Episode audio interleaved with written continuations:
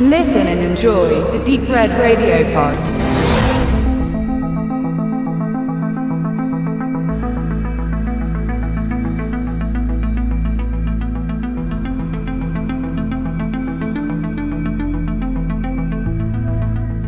Dresden und Umgebung war des Öfteren Kulisse für Filme und Fernsehformate.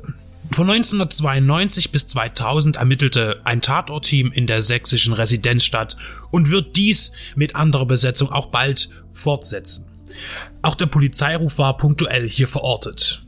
Im Kino sah man die Silhouetten oder Straßenzüge der Landeshauptstadt in Goethe mit Alexander Fehling, als wir träumten von Andreas Dresen und auch in Grand Budapest Hotel von Wes Anderson. Im TV ist die Anzahl Dresdens Auftritte neben den erwähnten Krimireihen auch sonst sehr hoch. Komödien, Romanzen, Dramen, beispielsweise Der Turm mit Jan-Josef Liefers oder die Verfilmung des Bombenangriffs von 1945 von Roland Suso Richter inszeniert. RTL versuchte sogar eine Actionserie im Stil von Cobra 11 zu etablieren. Die Draufgänger mit Jörg Schüttauf und Dominik Böhr wurden jedoch wegen schlechter Quoten nach einer Staffel eingestellt. Ob nun markant fokussiert oder nur als Teilabschnitt in einem Set, Dresden konnte man also schon recht häufig im Fernsehen oder auf der Leinwand bestaunen, bewusst oder unbewusst. Was ist aber mit selbstständigen und unabhängigen Produktionsfirmen in dieser Stadt? Da gibt es einige, zum Beispiel die GS1 Filmproduktion, die vornehmlich Werbe- und Imagefilme für Events oder Unternehmen gestaltet. Im gleichen Bereich ist die Blau-Movie Filmproduktion tätig und einige viele andere ebenfalls. Mit dokumentarischen Werken ist die Hechtfilm erfolgreich und gab auch schon Beiträge fürs Kino ab. Was ist aber mit Spielfilmen? Deep Red Radio nahm Kontakt zu einer kleinen Unternehmung auf, die sich Blue Beam Entertainment nennt und von 2006 bis 2010 den Film Pfadfinder in mühevoller Klein- und Großarbeit entwickelte. Ein Mann, der in seinem monotonen Leben keine Zukunft für sich sieht, beschließt, aus einer isolierten Stadt auszubrechen und im Umland sein Glück zu finden. Ein Roadmovie mit komödiantischen und dramatischen Einschlägen. Die ganz große Resonanz blieb dabei leider aus, wobei der Film mit verschiedenen Genrebezügen eine größere verdient hätte. Die regionale Presse war jedenfalls angetan und berichtete über die Gruppe motivierter Filmemacher in ihren Gazetten. Der Ufer Kristallpalast gab dem Projekt sogar Platz in einem seiner Kinosäle für eine Premierenfeier. Es ist ein leichter und ungewöhnlicher Film, der mehr auf Inhalt und Tiefe setzt, als es bei Underground-Filmen für gewöhnlich der Fall ist, und somit kann man Pfadfinder auch nicht in diese Kaste hineinwerfen. Zu einem Gespräch kamen die Schirmherren von Bluebeam, Michael Reutsch und Falk Fiedler mit Deep Red Radio zusammen. Sie stellten sich den Fragen unserer Redaktion und sprachen über ihr erstes Projekt, die Entstehung, Schwierigkeiten, Erfolge und Besonderheiten. Auch wird in diesem Interview Bezug auf ihren neuen Film genommen, der sich gerade in der Endfertigung befindet. Im Toten Winkel heißt der neue und entstand ebenfalls zu einem großen Teil in Dresden. Auch in der Umgebung wurden Aufnahmen gemacht. Wo das war und wie die Organisation aussah, erzählen der Regisseur und neben ihm der Kameramann. Auch zur Finanzierung geben sie Einblicke und zur inhaltlichen Entwicklung. In der folgenden halben Stunde werdet ihr also erfahren, was neben dem Mainstream in Dresden so gefilmt wird und dass sich die Ergebnisse nicht verstecken müssen, sondern sehr emanzipiert sind, hochqualitativ und nach einem großen Publikum verlangen. Ein Dank sei an dieser Stelle noch einmal an Michael und Falk herangetragen, die ohne Einschränkung über Pfadfinder und im Totenwinkel berichteten. Der Dank erstreckt sich natürlich auch an alle Beteiligten des Entstehungsprozesses um die beiden Filme von Bluebeam Entertainment. Bevor ihr das informative Interview zu Ohren bekommt, hört ihr noch einen kurzen Auszug aus dem Soundtrack von Im Toten Winkel, dem neuen Bluebeam Projekt, komponiert und erstellt von Edward Sigorski und Left Engelmann.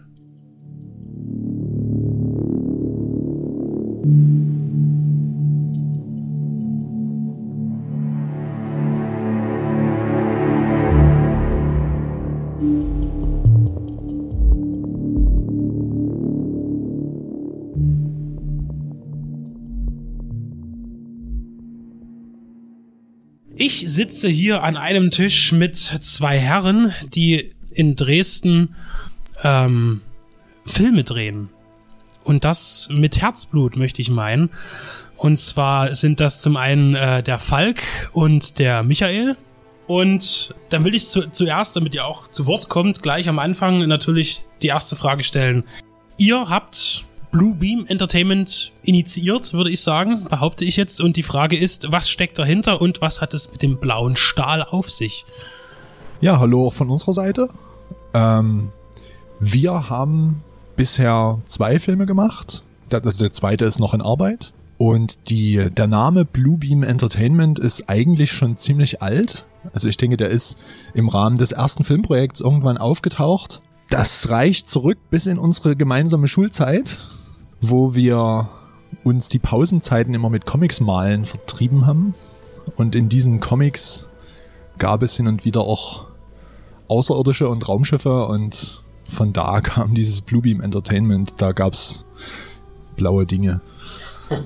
Da gab's ähm, da gab's ein blaues Getränk, was die Leute an Bord des Raumschiffs getrunken haben. Und nachdem sie das getrunken haben, sind sie in den Weltraum rausgebeamt worden. Deswegen Blue Beam. Okay. Ja. Und das war damals so markant für uns, dass das irgendwie im Gedächtnis blieb. Und Jahre später haben wir dann gesagt, okay, das greifen wir uns auf. Allein schon, weil es ein Teil unserer Geschichte ist und haben daraus unseren äh, Titel gemacht.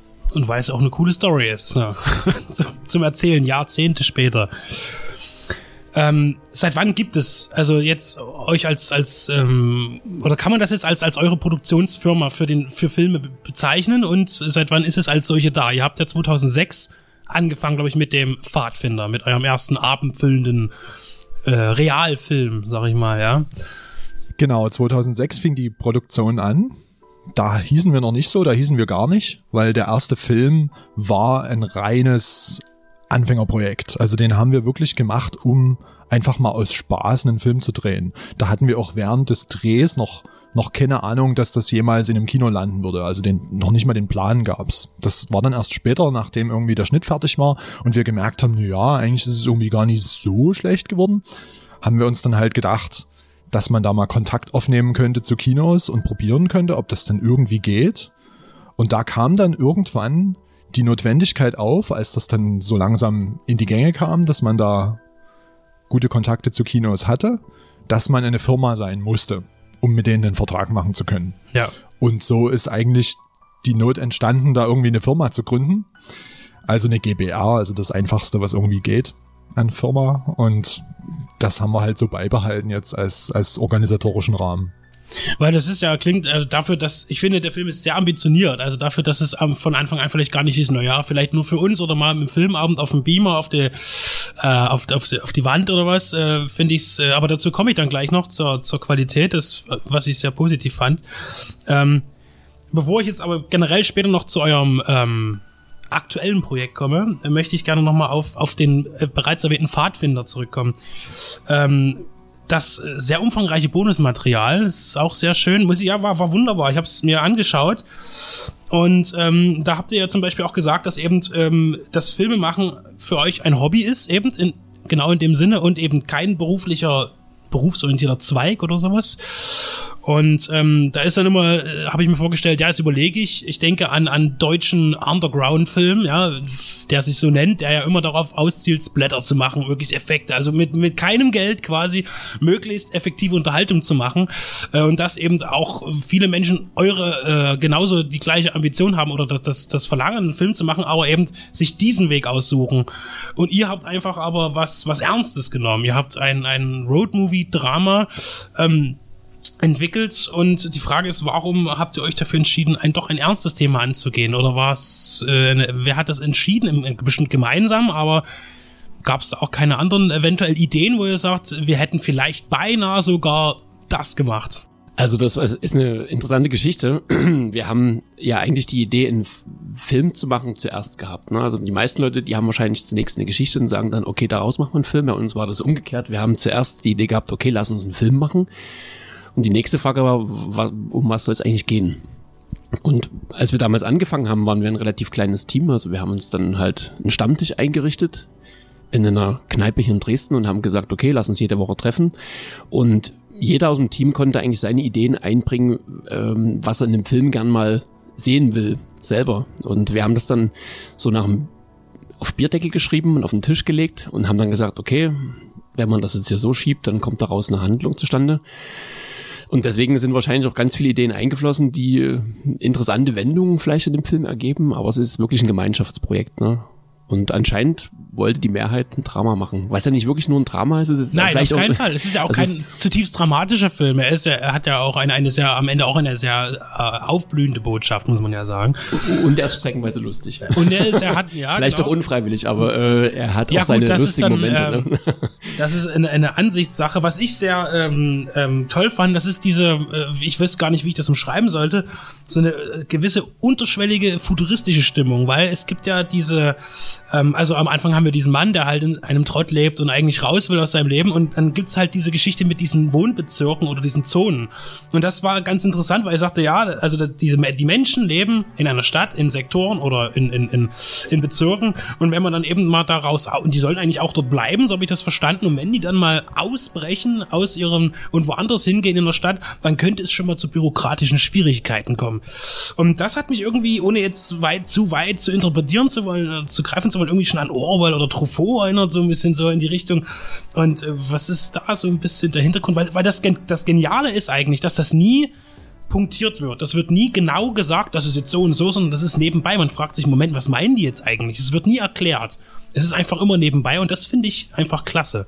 Ja, das ist ein guter Punkt. Also du hast es ja schon gesagt, wir, sind, wir kommen so aus der Sparte Star Trek. Wir haben als Kinder schon oft zusammen Star Trek gesehen und wahrscheinlich haben uns auch immer schon für die Zukunft interessiert und auch wenn Pfadfinder jetzt nicht so weit in die Zukunft blickt, haben wir wahrscheinlich uns auch gefragt, wie das dort aussehen könnte. Und im Übrigen ist der nächste Film, also der, den wir jetzt machen, im Toten Winkel ja auch ein Blick in die Zukunft. Also eigentlich zieht sich das wie so ein roter Faden, alle drei Filme mit Blick auf die Zukunft. Und Star Trek, Das- Pfadfinder Der, und der, der im Toten Winkel. Vorfilm, der Vorfilm wird noch mit dazu gezählt, sozusagen. Genau. Ja, ich glaube, diese, diese unterschwellige Gängelei, die in dem Film so, in, in dieser filmischen Welt da in Pfadfinder zu Tage kommt, ich glaube, vieles davon haben wir auch so ein bisschen intuitiv gemacht. Ich glaube nicht, dass uns das groß bewusst war, dass wir das jetzt so als bewusste Symbolik irgendwie eingebaut haben. Ich glaube, wir haben für manche Sachen einfach auch so, da wir selber große Filmfans sind und viele Filme gesehen haben und auch von vielen verschiedenen Genres da schon Ideen mitgenommen haben, dass man da wahrscheinlich irgendwann anfängt, auch, auch ganz, ganz unbewusst da irgendwelche Sachen unterzubringen und einzuflechten, die man dann später auf ganz interessante Arten interpretieren kann. Denn ich glaube nicht, dass das von Anfang an so als Blick in die Zukunft gedacht war, aber es ergibt doch durchaus jetzt einen interessanten roten Faden im Zusammenhang mit dem neuen Projekt. Also haben wir schon mal die Basis ungefähr für das neue Projekt. Es ist auch wieder ein bisschen ein Blick in die Zukunft. Ähm, Ich habe mich auch schon ein bisschen auf eurer, äh, was, was ich so sehen konnte im Internet, ein bisschen geschaut. Also viel wird nicht verraten, aber ein grober, äh, eine grobe Handlung. Ähm, Wie heißt denn, hat das neue Projekt direkt schon einen Namen, der Film? Und ähm, ja, ist es denn von der Handlung, gibt es äh, schon mal einen kleinen Teaser vielleicht? Also, wir würden natürlich ungern jetzt zu viel verraten. Ne? Nein, auf keinen dann- Fall. dann, das nicht. Also äh, nur wenn's, wenn's ansonsten nicht. Also es kann auch geheim bleiben. Aber was wir sagen können, ist, ähm, dass im Toten Winkel, also so heißt der Film, ähm, wieder in der Zukunft spielt, auch wenn es die nahe Zukunft ist. Aber das macht es umso erschreckender, weil ähm, der Film eigentlich ein Szenario malt, was eigentlich jetzt schon fast zur Gegenwart gehört. Das ist, ähm, wir haben es vor dem Interview nochmal so rekapituliert, ne? als wir 2012 angefangen haben damit, da war Edward Snowden noch Geschichte und der kam erst ein Jahr später und wir haben schon eigentlich unser, so ein Thema rangesetzt, was äh, schon mit Sorge so auf das Thema Datenüberwachung und ähm, also Datenaufzeichnung und Überwachungsstaat so ein bisschen abzielt und wollten daraus halt eine interessante Geschichte machen und Während wir das gemacht haben in den Folgejahren und halt auch wirklich viel Zeit damit verbracht haben, eine Handlung zu schaffen, äh, haben wir halt so gemerkt, wie uns so langsam so die Zukunft schon einholt. Und manche Dinge, die äh, 2012 noch eigentlich so undenkbar waren, jetzt mittlerweile schon eigentlich alltäglich sind. Und so schnell verändert sich unsere Zeit. Ja, Das geht halt auch wirklich manchmal schnell. Also ist, das seid ihr aber, glaube ich, nicht die einzigen, die da auch mal überholt werden von der Geschichte oder der Technologie vielleicht noch. Ähm, also in, in welchem Stadium kann man sagen, befindet sich jetzt das Filmemachen der Film? Wie sieht's aus? Dreharbeiten noch aktiv oder Schnitt oder alles was? Ja, also wir sind in der Postproduktion und zwar so mittendrin. Also der Schnitt ist fertig. Gedreht haben wir im vorletzten Jahr im Herbst.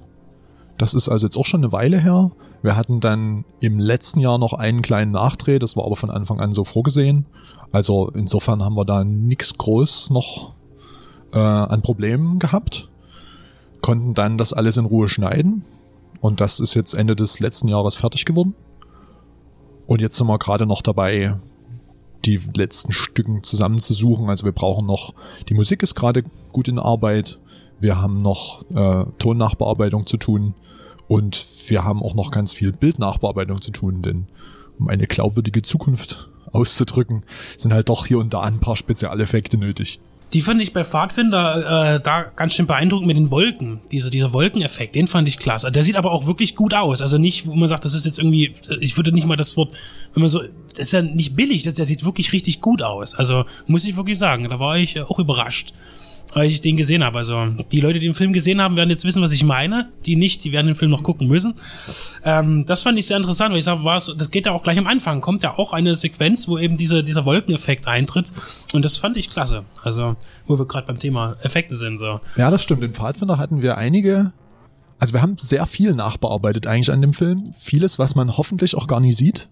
Das ist ja immer so die, der, der beste Wunsch, dass wenn man es nachbearbeitet, es dann nachher so echt aussieht, dass man es nicht mehr merkt. Bei den Wolken merkt man es, glaube ich, schon noch, dass sie künstlich sind. Aber ja, wir haben uns da relativ viel Mühe gegeben, dass den eigenen Ansprüchen da gerecht zu werden, denn man sieht ja selber auch relativ schnell, wenn es irgendwie künstlich aussieht und wünscht sich das dann besser. Ich fand das, ähm, dass der Film generell, also vom, vom technischen Punkt aus und auch vom Gefühl vom organisatorischen her, ich fand ihn, das sah das wirklich alles sehr gut aus. Ich war also für ein Projekt der Größe, ich ähm, äh, muss ich sagen, und vor allen Dingen, also gerade auch die Kamera, die Technik, der, der Ton und sowas. Ich fand das alles sehr gut. Also das habe ich schon wesentlich schlechter gesehen bei Projekten, die viel mehr gehypt wurden. Ähm, und ähm, es ist natürlich das, was den Film vielleicht so diesen, diesen, diesen, diesen Punkt gibt. Es ist ein Laienfilm oder von Laien gemacht. Das ist natürlich dann die, Schauspielerei, wo man auf Freunde zurückgreift. Aber das ist in dem Film auch nicht so schlimm, weil ich finde, ähm, er, er lebt zwar von den Figuren, also von den Charakteren, äh, da ist er ganz stark drin. Und äh, ich finde das aber gar nicht so, so schlimm auffallend. Man merkt, das sind halt keine professionellen Schauspieler, aber es ist nicht nervig. Also es gibt ja auch Sachen, wo man sagt, oh um Gottes Willen, was ist denn das jetzt? Also das kann ich doch viel besser. So. Und ich finde, äh, das ist auch verträglich. Ich finde es eine sehr gute Mischung. Und dazu noch diese Geschichte, die eigentlich nichts Besonderes ist. Also es, es gibt keine Effekthascherei, es gibt kein, es ist einfach nur eine, eine, eine kleine, leise Geschichte, die aber sehr ähm, äh, fortschreitend gut erzählt wird, finde ich. Also der Punkt bei einem Film ist bei mir, er darf eben nicht langweilig sein, egal was es für ein Genre ist. Und das finde ich ist gelungen. Also das will ich jetzt nicht nur hochhypen, weil es ein wunderbares regionales Produkt ist, sondern weil ich es wirklich so finde. Also ich fand ihn auch nicht langweilig, mit 70 Minuten auch ein Film, auf den man sich ohne Angst einlassen darf. Und jetzt ist die Frage, ihr habt natürlich selbst gespielt, äh, beziehungsweise du, äh, Falk hast selbst gespielt und Freunde und Bekannte, Verwandte. Jetzt ist die Frage für euer aktuelles Projekt, ist es ähnlich, ist es wieder genauso oder habt ihr vielleicht sogar diesmal etwas mehr an, so, sogar einen Schauspieler, einen Professionellen dabei oder? Also auf jeden Fall haben wir das gemacht, weil wir haben es eher kritisch gesehen, sage ich mal, dass wir im eigenen, also im ersten Projekt bei Pfadfinder noch das selber gespielt haben. Man hat dann auch gemerkt, also für uns selber war der Ansporn dann beim zweiten Film jetzt ein höherer, ne, weil man dann doch als Leier an seine Grenzen kommt, wenn man was glaubwürdig darstellen will.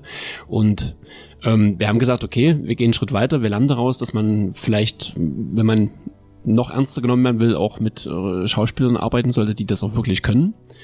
Und haben dann relativ zeitig beschlossen, dass wir da nicht mehr selber irgendwie vor die Kamera gehen, sondern dass wir das mit Leuten machen, die das können. Und ja, dann fiel halt die Entscheidung, okay, ja, wo, wo kommen in Dresden dann die, äh, Leute ran, die das können? Ne? Also haben wir gesagt, okay, wir schauen uns in der Dresdner Theaterszene um. Da gibt's äh, nicht nur Profibühnen, sondern es gibt auch ganz viele Bühnen, wo Leute, die ähnlich motiviert sind wie wir, nach der Arbeit noch was zu machen, halt schauspielen.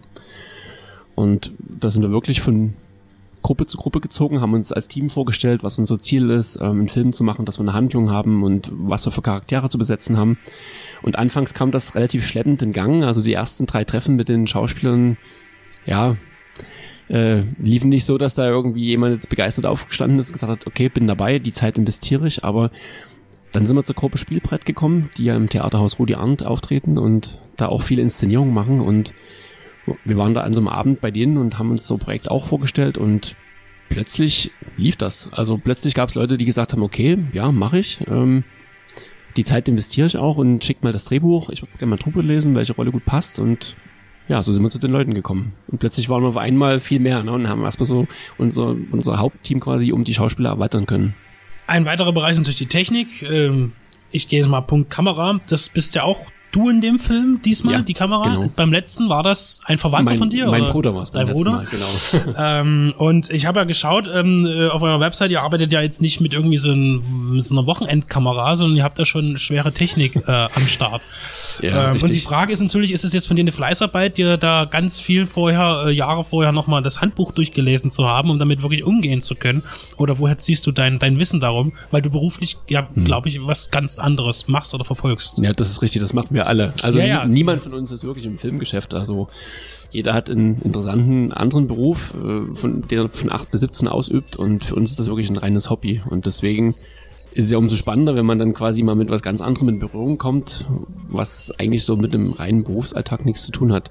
Und was die Kamera angeht, ja, also wir haben eine Anleitung gehabt und gelesen und haben uns halt ähm, die Modelle in Berlin bei einer Produktionsfirma angeschaut, die in Frage kommen, haben die auch dort vor Ort getestet und ähm, irgendwann ist es dann so, du hast dann plötzlich vor dir stehen und äh, Micha ist, glaube ich, noch technikaffiner, er hat sich da quasi richtig noch mehr mit beschäftigt als ich und hat dann gesagt, okay, das und das äh, brauchst du, das sind die wichtigsten Funktionen, dann haben wir das gemeinsam durchgesprochen, getestet und irgendwann kommt dann so Learning by Doing die Routine rein und plötzlich läuft das. Das ist ganz erstaunlich. Also wir haben uns ja in alles quasi selber reingearbeitet.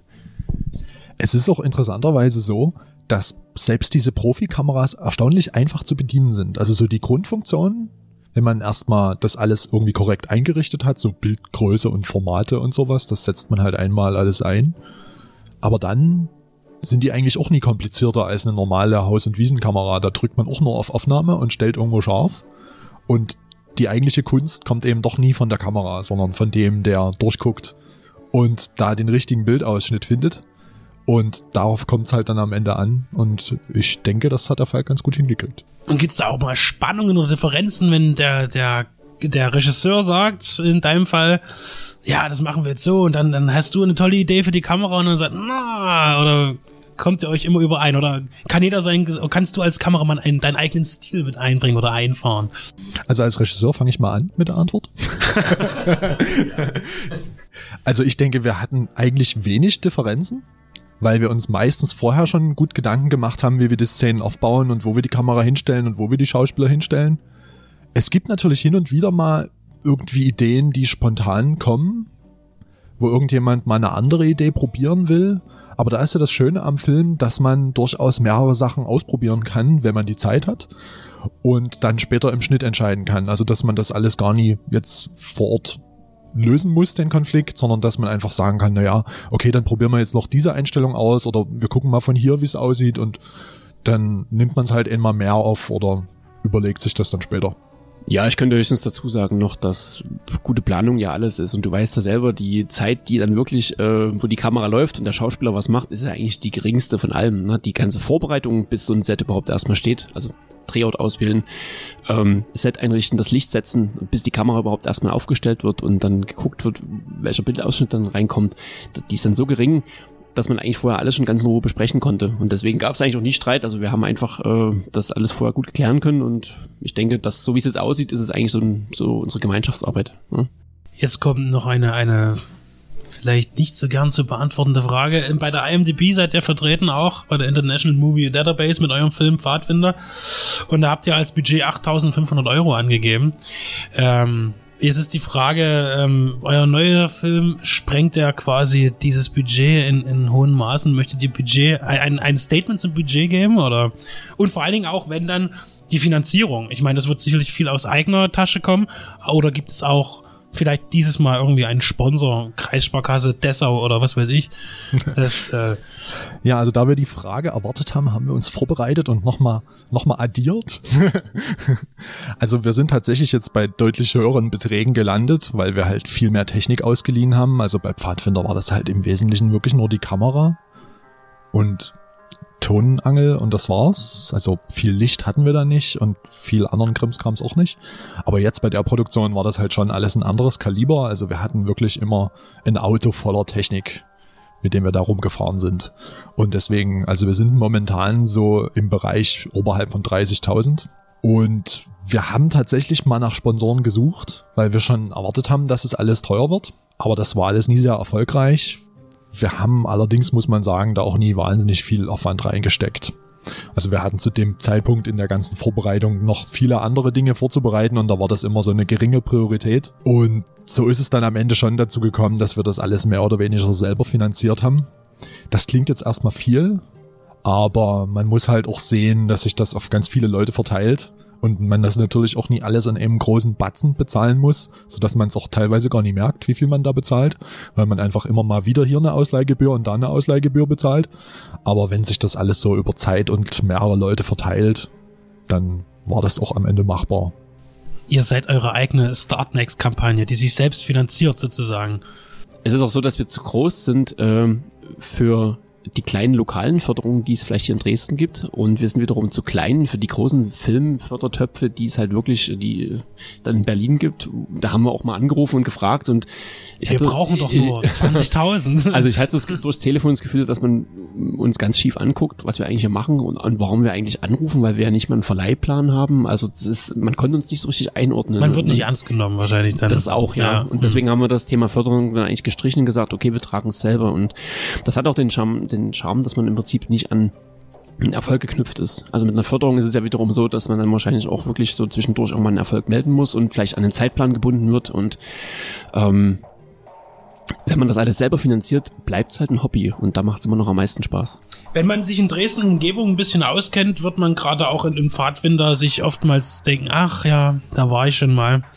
Ähm, wie ist es eigentlich ähm, in eurem aktuellen Film? Kann man den, ist der auch verortet mit Dresden Umgebung optisch oder nicht? Also die Stadt, die wir darstellen im Film, soll eigentlich anonym sein. Und wir haben das sogar noch ein bisschen intensiver versucht durchzusetzen als bei Pfadfinder, indem wir nämlich diesmal in zwei verschiedenen Städten gedreht haben. Und zwar in Dresden und in Freiberg. Weil interessanterweise, wenn man die richtigen Orte auswählt, Freiberg erstaunlich großstädtisch wirkt. Und auch bei Nacht gut beleuchtet ist, was gut ist, wenn man einen Film hat mit vielen Nachtszenen. Und deswegen haben wir so ein bisschen die Hoffnung, dass man es doch manches nie so gut zuordnen kann und dass es doch nie so. Also war das Also vielleicht, halt- war das gar nicht gewollt im, im, im ersten, äh, im Pfadfinder oder dass man so, so lokal ein bisschen hier. Es ist klar, dass man keine historischen Gebäude zeigen kann, weil, die, weil das Kohle kostet, äh, soweit ich weiß. Wenn man die Frauenkirche drin hat, muss man da was abdrücken an die Stadt. Also es lässt sich immer nie vermeiden, dass man das erkennt, wenn man natürlich einen Film dort zeigt, wo er gedreht wurde, dass die Leute das dann wieder erkennen. Das ist irgendwie naheliegend. Das war aber irgendwie nie Teil der Aussage, dass das jetzt irgendwie Dresden sein soll. Ähm, sowohl bei Pfadfinder als auch jetzt bei dem neuen Projekt. Deshalb haben wir das halt schon versucht, irgendwie ein bisschen generisch zu halten und interessante Drehorte zu finden, die gut aussehen, aber die trotzdem nie so markant sind, dass sie irgendwie jeder wiedererkennt. Weil ich habe immer das Gefühl, dass man da auch leicht rauskommt aus einem Film, wenn man, wenn man dann plötzlich einen Ort wiedererkennt und dann halt merkt, oh, das ist ja dort und dort. Und dann fängt man an, irgendwie drüber nachzudenken, wo ist denn das und was ist denn dort und was sehe ich ja gerade. Und eigentlich soll man ja aber dem Film folgen und sich treiben lassen und nie über sowas nachdenken. Jetzt kommt noch mein altes Halbwissen, als ich hatte auch mal versucht, ein Filmprojekt äh, zu initiieren und da habe ich damals die Information gehabt, ähm, weil ich ja auch warte, muss ich jetzt ne, mir eine Drehgenehmigung holen oder was weiß ich. Ähm, ich wusste, sobald man ein Stativ aufstellt, braucht man einen Zettel. So, und wenn man es in der Hand hält, die Kamera, braucht man keine. Wie ist es bei euch? Habt ihr äh, fleißig nach Genehmigungen gefragt und weil ihr arbeitet ja auch mit Stativ und ihr baut ja auch mal eine Schiene auf oder irgendwas ist ja alles ein bisschen größer, als wenn man jetzt hier eben nur so ein kleines Dingchen macht. Und die Frage ist, äh, geht das leicht von der Hand? Hattet ihr da Probleme? Kooperation mit der Stadt? Wie sieht's aus? Also wir haben ganze Ordner gefüllt. Also es ist tatsächlich so, dass wir uns da wirklich auch abgesichert haben, weil an der Stelle achten wir schon drauf, dass es irgendwann keine Probleme geben wird, wenn man das mal im Kino zeigen will und der eine oder andere sagt dann, ne, das ist ja hier meine Location, was soll die in dem Film? Ich wusste davon nichts. Also wir haben das Thema ernst genommen. Wir haben natürlich für verschiedene Locations auch ähm, interessante Drehorte gewählt, wo wir anfangs dachten, Mensch, da werden wir garantiert nie eine Drehgenehmigung bekommen. Das ist so schwer. Also eine Szene im Film, um es mal zu verdeutlichen, von dem toten Winkel, spielt im Gefängnis. Und jetzt kann man sich überlegen, okay, bauen wir jetzt ein Gefängnis nach, das sieht am Ende vielleicht kacke aus, weil es einfach nur improvisiert ist, es nimmt uns sowieso niemand ab. Und irgendwann haben wir einfach gesagt, okay, lasst uns doch mal anfragen bei der Stadt oder bei Sachsen vielmehr. Ne? Also beim Gefängnis hier in Dresden auf dem Hammerweg ähm, haben wir gemacht, eine Mail hingeschickt, dann gab es ein Telefonat und ein paar Tage später waren wir dort und haben das Projekt auch vorgestellt und dann hieß es, ja, das können wir machen, könnt ihr vorbeikommen, könnt ihr hier bei uns im Gefängnis drehen. Und da waren wir so platt, dass es so einfach war, ne? Ähm, haben das Ganze auch schriftlich festgehalten und es ging noch ein Stück weiter. Also derjenige, der uns das quasi vermittelt hat, der hat sogar gesagt, dass um das Ganze glaubwürdig darzustellen, könnte man ja sogar noch im Film mitspielen. Also in der Uniform komplett, damit es auch überhaupt erstmal authentisch wirkt. Und so ist es auch gekommen. Also der Herr, derjenige Herr, der das angeboten hat, ist auch jetzt auch im fertigen Film zu sehen, als Wächter im Gefängnis. Ja, Fragen Ja. kostet nichts. Das ist Fragen manchmal, das ist genau. immer, ich habe das auch Richtig. mal gehabt, da habe ich, äh, da ging es um Schusswaffengebrauch in der Öffentlichkeit mit, mit Schreckschusswaffen und so weiter für eine Actionszene. Und Ja. da habe ich, wo fragt man an? Rufst du bei der Polizei an? So, ne? also nicht 110, sondern da an der, im Büro. Und dann haben die, habe ich gesagt, ja, wie sieht denn das aus? Und hier so, ja, äh, müsste halt ein Waffenschein vorliegen, ist klar, ein kleiner für die für die jeweiligen Waffen. Und ja, und ansonsten, ja, rufen sie einfach einen Tag vorher an, wenn es ist und wo und fertig. Ja. So, und dann denkt man sich, ja, da, da denke ich jetzt, ich habe einen riesen Aufwand, das, und das kriegst Ja. du nie durch. Und dann kommt dann so eine, so eine eine Minuten Antwort und ist, okay, pff, ja. und dann kommt vielleicht was Tolles dabei raus. Ja, und Richtig. bei euch ja gut Es gibt eine andere Szene in, äh, im Toten Winkel, die in der Straßenbahn spielt, was ja eigentlich was relativ so Normales, Beiläufiges ist, wo man denkt, das haben wir jetzt in einer normalen Bahn den gefilmt. Pfadfinder ja auch Haben wir auch einen, Pfadfilm, äh, einen Pfadfinder gehabt, richtig. Ähm, das ist tatsächlich eine angemietete Straßenbahn gewesen, die uns die DVB zur Verfügung gestellt hat. Und wir haben die selber mit Statisten gefüllt, die halt auch einen Zettel dafür unterschrieben haben, dass das Bildmaterial verwendet wird und die halt auch extra positioniert wurden, damit alles gut aussieht. Und dann haben wir da mit der Bahn Kreise in Dresden gedreht und immer und immer wieder gedreht und die haben da auch wirklich geduldig alle mitgespielt. Aber am Ende des Films ist es, also am Ende sind es vielleicht nur 20 Sekunden im Film und trotzdem halt ein Aufwand, wo Ein ganzer 50 Tag weg, Leute ja. in der Bahn sitzen und halt Kreise fahren für diese kurze Sequenz, ne? Wie ist denn die Resonanz zu Pfadfinder gewesen? So, ich meine, es ist die Frage, wart ihr auch auf Festivals damit gewesen oder habt ihr den eingereicht mal irgendwo? Gibt ja zahlreiche Filmfestivals auch für für äh, für kleine Filme, für kleine Filmprojekte. Und äh, eben gab es irgendeine öffentliche Anerkennung, möchte ich mal so ausdrücken. Ähm, ja, und hat euch vielleicht das Projekt Pfadfinder sogar geholfen bei eurem jetzigen Projekt, vielleicht in Bekanntheit. Man kennt euch ja schon vielleicht in der Stadt so und sagt, ja, klar, kriegt ihr, habt ihr ja schon letztes Mal gut gemacht. Also, wir hatten den einen großen Erfolg. Das war unsere Premiere damals bei Pfadfinder. Da sind wir heute noch baff, dass das so gut geklappt hat. Denn wir haben da einen sehr guten Kontakt zum äh, hiesischen Ufa Kristallpalast gehabt. Wir haben also auch vorher andere Kinos angefragt, wo das alles irgendwie viel schwieriger war. Und dort war das irgendwie alles ganz einfach. Also die haben da sofort, die waren da sofort begeistert. Der Herr Plötze ist dort der der Programmdirektor, der das, äh, mit dem wir da Kontakt hatten und der war da ganz offen und hat uns da ganz viel ermöglicht und wir hatten da einen wunderschönen Premierentag mit zwar nicht mit rotem Teppich, aber immer, immerhin mit Sektempfang und im, im Foyer war dann hinterher noch ein bisschen Afterparty, da gab's dann noch das Making-of zum Angucken für alle auf einer extra Leinwand, die das UFA da für uns aufgestellt hatte und wir waren halt richtig in einem richtigen Kinosaal und wurden anmoderiert und konnten da unseren Film präsentieren vor 500 Leuten ungefähr. Also wir waren an diesem Abend damals die größte Vorstellung im Haus. Immerhin ein Freitagabend. War also schon ganz ordentlich. Und das hat uns natürlich sehr angespornt, da irgendwie jetzt mit dem aktuellen Projekt zu versuchen, da noch was draufzusetzen. Mit Pfadfinder ist es dann anschließend nie mehr so doll weitergegangen. Also wir haben das versucht auf Festivals einzureichen, aber das ist nie irgendwo gelandet und irgendwann haben wir das dann einfach aufgegeben. Ihr habt aber eine großartige DVD rausgemacht, wie ich finde, die wirklich auch an, an Bonusmaterial strotzt, also wirklich ähm, und auch schön gemacht ist, auch äußerlich. Ähm, äh, die kann man noch kaufen bei euch auf der Website. Ist das noch, ist alles noch da? Ja, kann man also- noch, also noch quasi zugreifen. Wir haben noch gut vorrätig und, ähm, und auf äh, pfadfinder.bluebeam.info kann man die also käuflich erwerben. Wir schicken die dann zu. Und es ist tatsächlich sehr viel Bonusmaterial drauf. Es ist, glaube ich, mehr Bonusmaterial drauf, als der Film lang Das ist. gibt's aber häufig. Also, da, ja, das stimmt. da seid ihr nicht die Einzigen. Und ja, da haben wir dann hinterher auch nochmal ganz viel Arbeit reingesteckt. Das war auch so ein bisschen für uns selber, dass wir das irgendwie alles äh, uns nochmal vergegenwärtigen, wie viel wir da gemacht haben und diese ganzen Interviews, die wir da hinterher noch gemacht haben und das dann alles hübsch abzurunden. Also ist halt irgendwie für uns selber auch schön, wenn man das dann im, im Regal stehen hat äh, und weiß, dass man das alles mal gemacht hat. Ja, und da hoffen wir jetzt natürlich mit dem aktuellen Projekt wieder hinzukommen. Ähm, ja, deshalb sind wir da jetzt noch fleißig dabei. Jetzt war gerade eben erst äh, die Genrenale in Berlin, ein Filmfestival, das ausschließlich für den deutschen Genrefilm äh, quasi erschaffen wurde, das vierte Mal. Ähm, was haltet ihr von solchen Festivals, wo halt wirklich ähm, nicht eben die Creme de la Creme der, der, der groß hochdotierten deutschen Filmszene auftaucht, sondern eben auch kleinere Künstler auch mit eigenfinanzierten Projekten oder oder oder ähm, über ähm, Crowdfunding-Projekte quasi sich dort äh, bewerben können.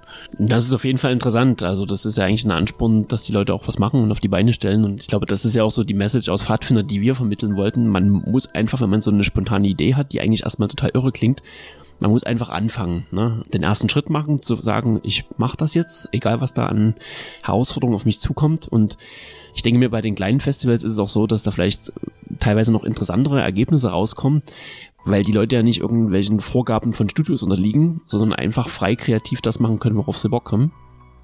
Und ich denke, wir werden es auch wieder probieren, bei so einem Festival zu bewerben mit dem Toten Winkel. Ich denke, da wäre die Journale vielleicht gar kein schlechter Anlaufpunkt fürs nächste Jahr oder je nachdem, wann, wann der Film fertig wird.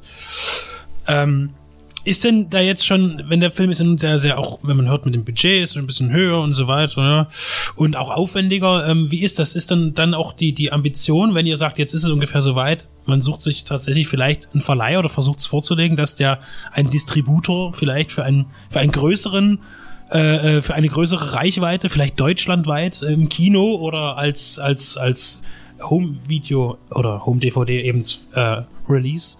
Ja, so ein bisschen der Traum ist das schon, dass man das so weit schafft mit so einer Art von Projekt. Sicher sind wir uns natürlich nicht, aber ich denke, probieren werden wir's.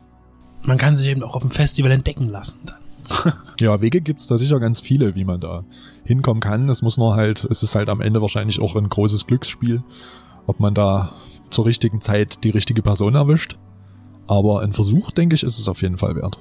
Also ich bin auf jeden Fall gespannt auf ähm, im Toten Winkel, weil ich den Pfadfinder wirklich gut fand und ähm, jetzt natürlich noch mehr Arbeit und noch mehr Kraft drin steckt, immer ein bisschen mehr.